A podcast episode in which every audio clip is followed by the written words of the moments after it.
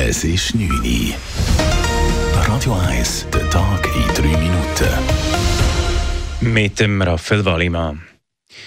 Nach der zweiten Erhöhung des Referenzzinssatzes innerhalb eines Jahres fordern verschiedene Organisationen Entlastungsmaßnahmen zugunsten der Ärmsten der Gesellschaft. Der Bund hebt den Referenzzinssatz von 1,5 auf 1,75 Prozent an. Dies hat Auswirkungen auf die Mietpreise. Der erneute Anstieg der Mieten trifft vor allem auch ältere Menschen, von denen ein erheblicher Teil am Existenzminimum lebt, wie Peter Buri von Prosenektute sagt.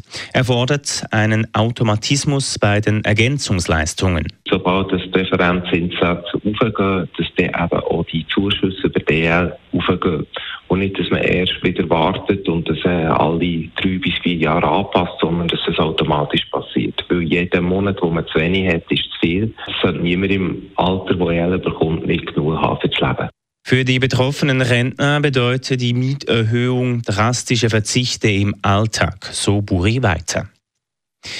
Nach der einwöchigen Waffenruhe ist der Krieg im Gazastreifen mit voller Wucht zurück. Die israelische Armee nahm heute die Kämpfe gegen die islamistische Hamas wieder auf und griff innerhalb weniger Stunden mehr als 200 Ziele an. Die Hamas schoss mehrere Dutzend Raketen auf Israel. Mareike Enkusen berichtet aus Tel Aviv. Auch hier im Zentrum Israels schrillten heute wieder die Sirenen, die vor Raketenbeschuss aus Gaza warnen. Derweil griff Israels Armee eigenen Angaben zufolge Schächte von Tunneln, Raketenabschussrampen und Kommandozentralen der Hamas im Gazastreifen an. Seit dem Ende der Feuerpause heute Morgen kommen offenbar keine Hilfslieferungen mehr über den ägyptischen Grenzübergang im Gazastreifen an. Der Golfstaat Katar, der die Feuerpause zwischen Israel und der Hamas mitvermittelt hatte, bemüht sich eigenen Angaben zufolge hinter den Kulissen um eine neue Vereinbarung. Mareike Enkusen, Tel Aviv.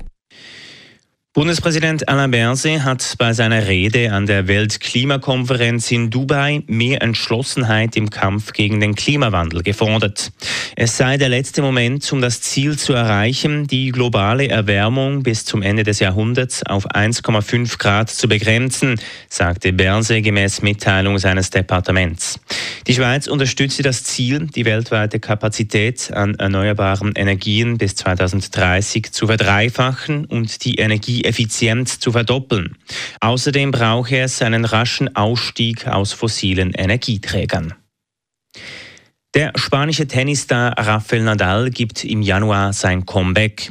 In einer Videobotschaft verkündet der 37-Jährige, dass er Anfang nächsten Jahres beim ATP-Turnier im australischen Brisbane antreten wird. Kurz darauf findet in Melbourne die Australian Open statt. Nadal hat rund ein Jahr verletzungsbedingt pausiert. In der Videobotschaft sagt er weiter, dass er zu viel in seine Karriere investiert habe, um an einer Medienkonferenz sein Ende verkünden zu müssen. Nadal hat in seiner Karriere 22 Grand Slam-Titel gewonnen. Radio 1 Wetter.